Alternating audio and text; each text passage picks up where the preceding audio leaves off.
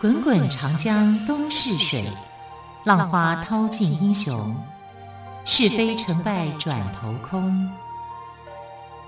古今多少事，都付笑谈中。陪你说历史，汪培制作主持。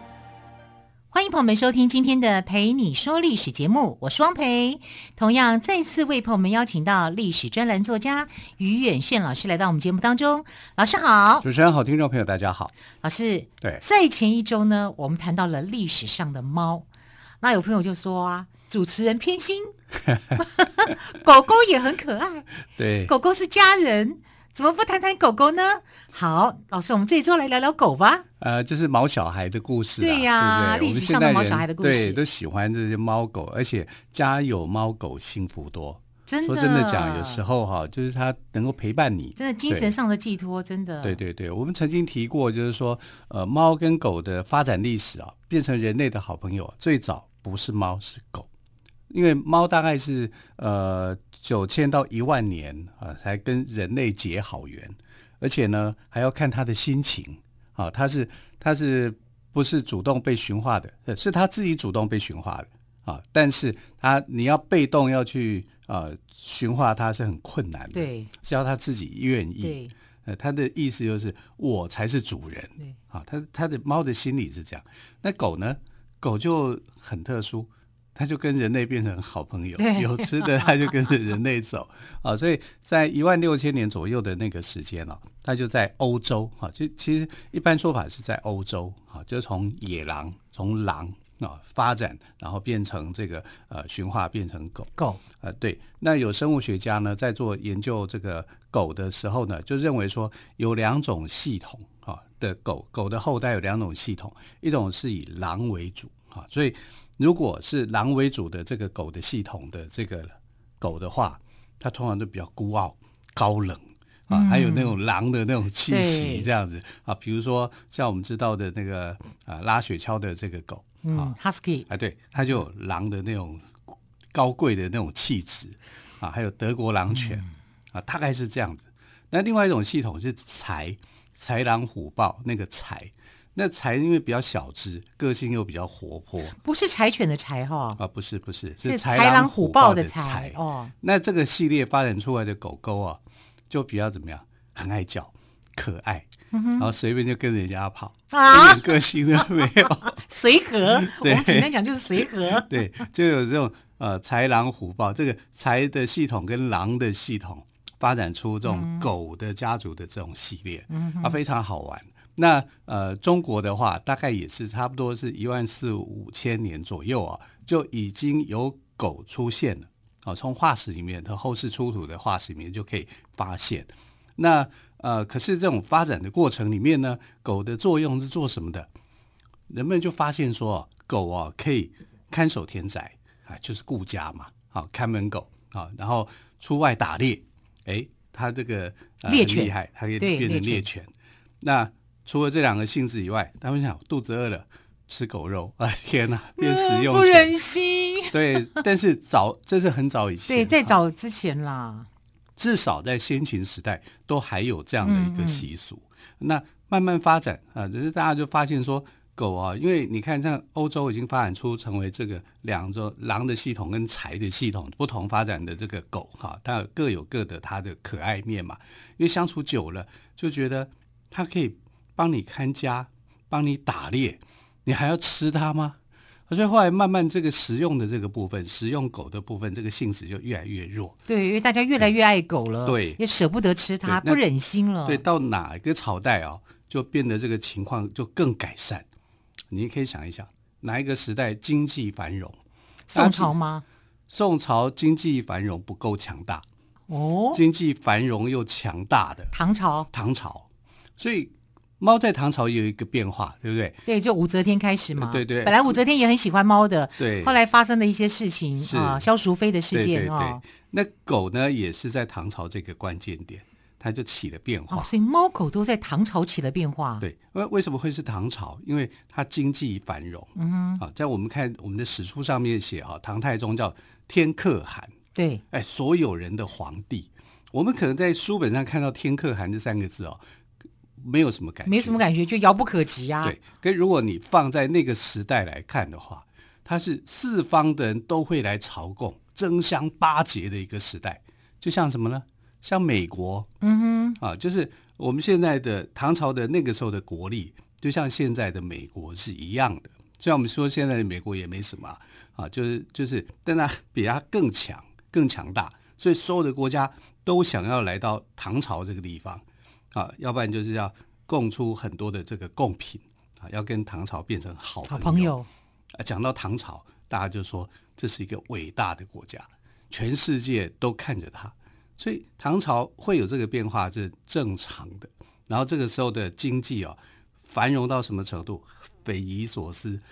你所想象的啊，唐朝人的日常生活里面啊，什么都可以拿来玩，啊，对啊，就是他们的宠物的乐趣，嗯宠、物宠所谓的宠物狗，大概就是从这个时候开始，也就是我们刚刚讲宠物说狗三种狗的性质，拿来看家的，看家的拿来打猎打猎的嗯拿来食用的，那个食用的部分就没了，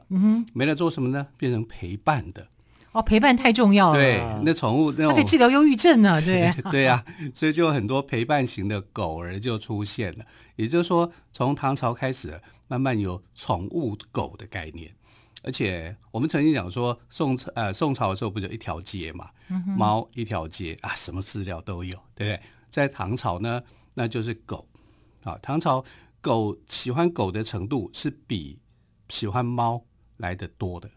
啊，因为真的狗真的很好用，可以看家的。以前没有猫的时候啊，这个你知道谁抓老鼠？狗抓老鼠啊，狗会抓老鼠，会啊。无猫法想象。狗抓老鼠多管闲事，啊 因为猫还没出现哦啊。你要这个小型的动物的话，危害就是狗去抓毛鼠、嗯老鼠的。我说真的是这样啊，所以等到发现说猫比抓老鼠的本更灵事巧更灵巧的时候，好、狗就不让它去做这种小事情了。这个你也抓不到， 对啊就这样子。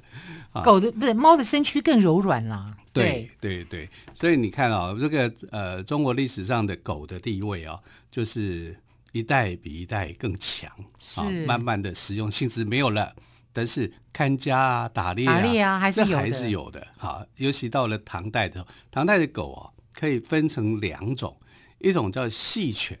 什么叫细犬哪个细细就细小的细，哦，啊，那这个细细犬指的是它的头的形状。嗯那一般有的有的狗啊，就会狗脸很大，像圣伯纳那种大狗型的，脸就很狗就很大。那细犬就相对就是说它的狗脸的岁月，它的狗脸就比较小，嗯啊，比较细，然后身体长，然后这个脚很长，手长脚长，跑很快。啊，就是细犬。那细犬从唐朝的时候就非常非常受到欢迎，一直到清朝，清朝人也喜欢细细犬。犬啊，就但是细犬有很多种啊，那多半来讲呢，是在河北这边所产的细犬呢、是大家很受欢迎的，这是一种。那在唐朝，另外一种犬哈、就知名度到现在来讲就更高，而且还是独有的。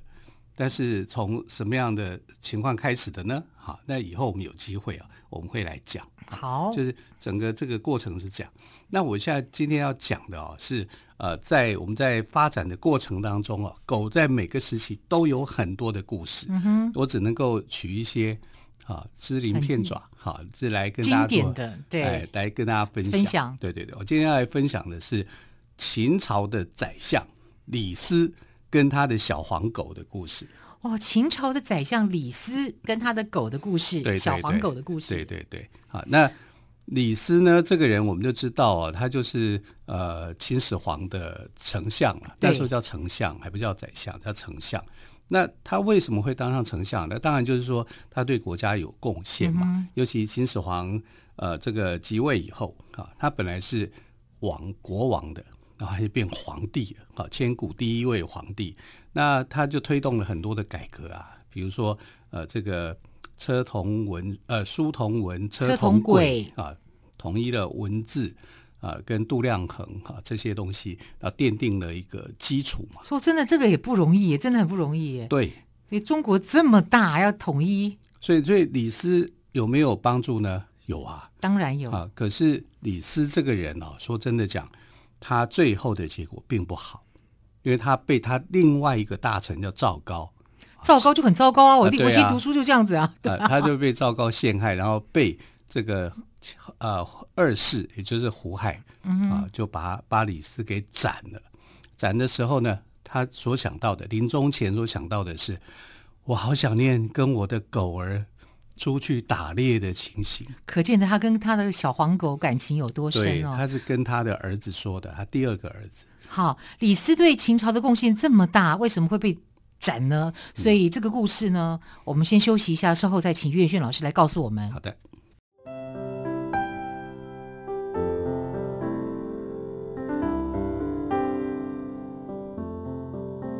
听见台北的声音，拥有颗热情的心，有爱与梦想的电台，台北广播 FM 九三点一。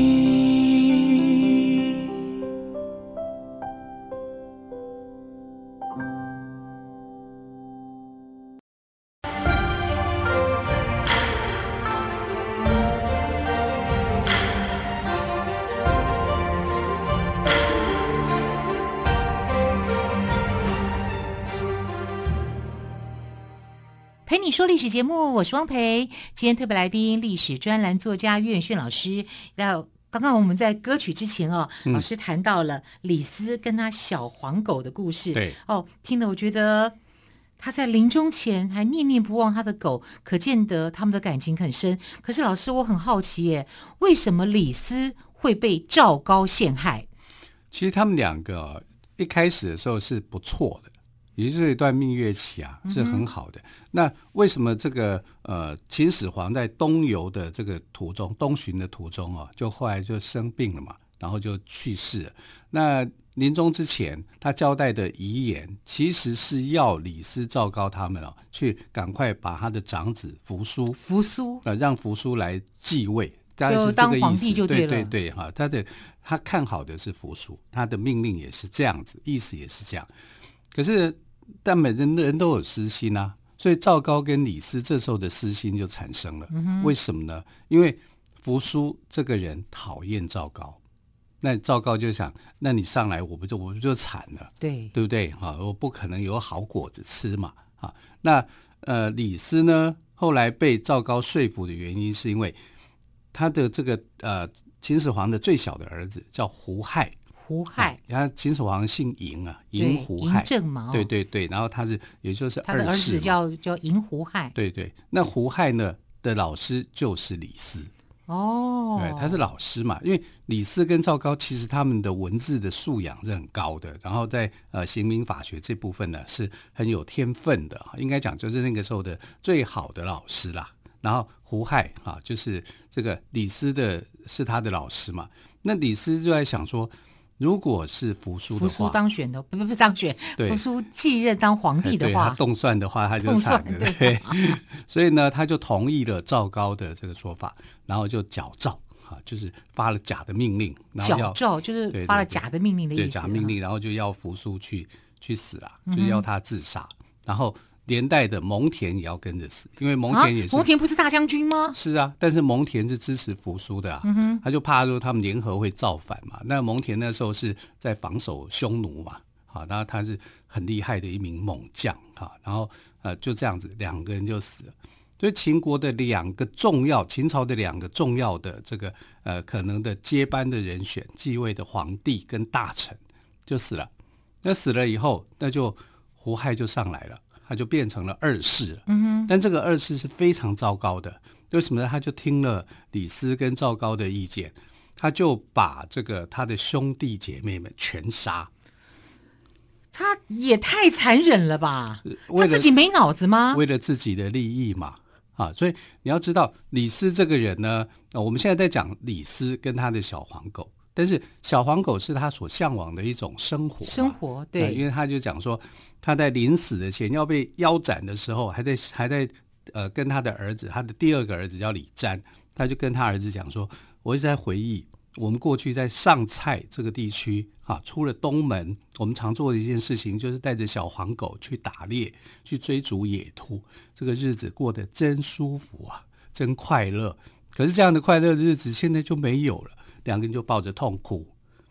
啊。那你痛哭，这个你向往的追求美好的生活啊，可是呢，这种美好的生活将要消失的时候，他悲从心就悲从中来啊。啊，感觉好像好日子就没有了。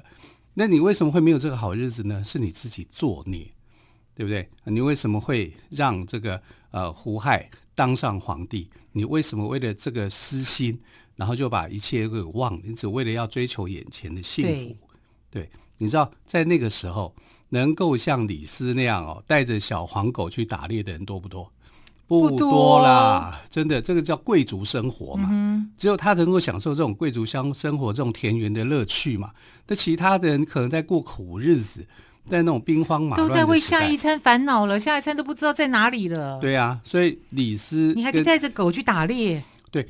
狗儿是无辜的嘛，当然啦，对不对？它一定是就跟着主人在一起，跟着主人在一起，跟着主人非常快乐的时光。小黄狗也很快乐啊。啊，可是呢，小黄狗不解世事啊，他不会了解说那个时代的人他到底在做些什么啊，在活着意义是什么嘛？那李斯就是这样，李斯这个人呢，说真的讲，他也不是一个很笨的人，嗯、他很聪明，绝顶聪明的人，所以才能够当上丞相啊、呃，丞相嘛，对不对？我们看他的年轻时代，他是年轻的时候在楚国当一个官员，小官员，但是他在当小官员的时候呢，有一天呢。他就去上这个呃上厕所的时候哈，那就茅房嘛，以前是茅房，然后就看到老鼠跑出来，那老鼠又瘦又小，看到人又很紧张，啊，一定是这样嘛，对不对？他就觉得这个老鼠是什么东西啊，怎么会吓成这样子哈？那后来呢，他又到一个粮仓，因为他饿了啊，是啊，他为了生活嘛，他啊也怕被被人逮，就是被逮到被杀街老鼠人人喊打嘛，就这样。然后后来他又到那个呃放粮食的仓库里面去看到老鼠，那老鼠呢肥肥的，嗯又肥又大的，走路又慢，这样跑起来又慢，他就觉得为什么厕所里又面肥又大的老鼠都不怕人？对，然后厕所里面老鼠那么怕人，那么瘦，那么小。啊，然后这个放粮食的仓库里面的老鼠又肥又大又不怕人，嗯、他就有一种感慨。我也觉得李斯很厉害，看到老鼠还可以有感慨。对呀、啊，要是我看到老鼠，我都吓到我，我怎么怕死了？还可以产生一种人生的感慨呢。 啊、真的，他就有人生的感慨，就是说做人嘛，就要做成什么样。要当老鼠的话，你要选择当 粮仓的老鼠，老鼠又肥又大，走路又慢吗？对，哎我绝对不要当厕所的老鼠。嗯，那为什么他们两个两只老鼠都是老鼠，为什么会有这么大两的只老鼠，两只老鼠，宝贝老两只老两只老老虎啊！他就觉得说，同样是老鼠，我为什么不选择当一个好的老鼠，嗯命运好的老鼠？那环境嘛，也就是要选择环境啊，环境有所改变。环境变了，才有办法变成那种吃得好、穿得好、跑得慢的这种老鼠， 所啊以他从老鼠里面有了领悟、欸。哎，你不会想想别的动物啊？一定要一定要想老鼠吗？因为因为他亲眼所见，他上厕所看到 看到所以他有这种感想。哎、欸，上厕所也能够有这些启发啊、哦。这真的是不错，啊还好以前没有手机啊！在要是他这样东看东想西想啊，手机掉到那茅坑里面，我看他怎么 办？ 哎，蛮容易的，哎对啊，是不是？手机的那种最常掉的地方就在厕所冲水马桶，对， 要小心啊。对，然后他就是因为这样子哦，就决定要改变他的命运，他就开始去学习，他找了一个老师叫荀子。荀子很有名嘛，对啊，对，所以荀子，荀子其实是儒家、欸，他不是法家，可是他后来变成法家啊，就是他吸收了荀子的思想的一个部分，然后这变成了法家的学说里面的一块啊，所以他跟荀子学习，然后走进了法家刑民法学这个领域里面，然后去啊、呃、游说秦国的这个国君，哎，就是秦始皇嘛。那秦始呃，后来秦始皇，但是当时的嬴政，那嬴政就用他，用他之后呢，就马上整个国力就变得不一样。其实有一段时间呢，他是不喜欢六国的人啊，所以要把六国的这些亲事全部赶出去啊。所以后来李斯就写了一个很有名的文章，叫《谏逐客令》。嗯，啊，就是呃，跟秦始呃嬴政讲说，你不能够把六国的人才全部给赶走，这样秦国没有发展。啊，后来他就接受了这个李斯的李斯的意看法见对，嗯所以李斯就帮助秦呃嬴政慢慢就建是立秦始皇，对对对，就变成后来的这个秦始秦始皇嘛。皇，对，。照理讲呢，这个他的这个呃，从老鼠里面所出出来的这个领悟，也是有他的道理啊没想到一个老鼠给李斯这么大的启发，那么大的刺激，可是李斯他的问题就在哪里？他自私啊，他他的生活里面他不能够融进其他人，为什么呢？比他厉害的人，他就会排挤。比如说他的同学叫韩非， 哦，韩啊非，韩非那时候也是透过李斯的关系，然后然后秦始皇看到他的写的文章以后，非常的欣赏，哎呀，这个作品好，就想要认识他。结果李斯就把他的同学给害了，就让他坐牢啊，让他坐牢。后来李韩非就这样过世了，就死掉了。他排挤他自己的同学啊，然后你看，等到他当上了丞相以后，为了自己的利益，他竟然跟赵高去联手杀掉了这个扶苏。扶苏，对啊，那你这整个是你没有为自己在，你只为自己想，你不为这个国家的命运去想的时候，你就是自私嘛。他就是一个自私的人啊，然后就跟赵高，那赵高会是一个好东西吗对？啊，赵高又是一个很糟糕的很人啊，糟，糕的，他糟糕到什么程度？他也不见得会容得下你啊，是啊，所以当这些呃蒙恬也死了，扶苏扶苏也死死了那该死的是哪一个？赵高就想，该死的就是李斯嘛，对总不会是我对嘛你，就会威胁到我啦，对呀、所以他就去用计谋去铲除李斯。那怎么样？那最好铲除的方法就说他要造反嗯嘛，就诬告他要造反，那他就被呃抓起来审问。那就是审李斯被抓起来审就被问，抓起来审问。哈，那你想想看，他是这个呃胡亥的老师，所以胡亥会情理上他会站在哪一边？应当该然是站在在李斯这一边呢，对对啊，，所以他就派人要来去问啊，就是先做一个侦讯啊，要去问。那胡亥还没有派人侦讯问的时候呢，赵高很聪明，赵高就先派人去问，假装说他是假胡装亥是那边胡的亥的人，对，好，那来皇上派人来问的时候呢，李斯一定在想我是冤枉的啊，对不对？一定是这样讲的。讲了以后，讲完以后就被毒打一顿吗？就被毒打一顿，好惨哦，因为是胡亥派出来的，对嗯那就是打他。那这样一连派了好几个人，每次问的结果都是毒打一顿。毒打一顿以后，李那斯啊等到真正胡亥派来的人，李斯怕了，对，对他反而说就是我，就我是就我，是造反。因为他不想再被打了对，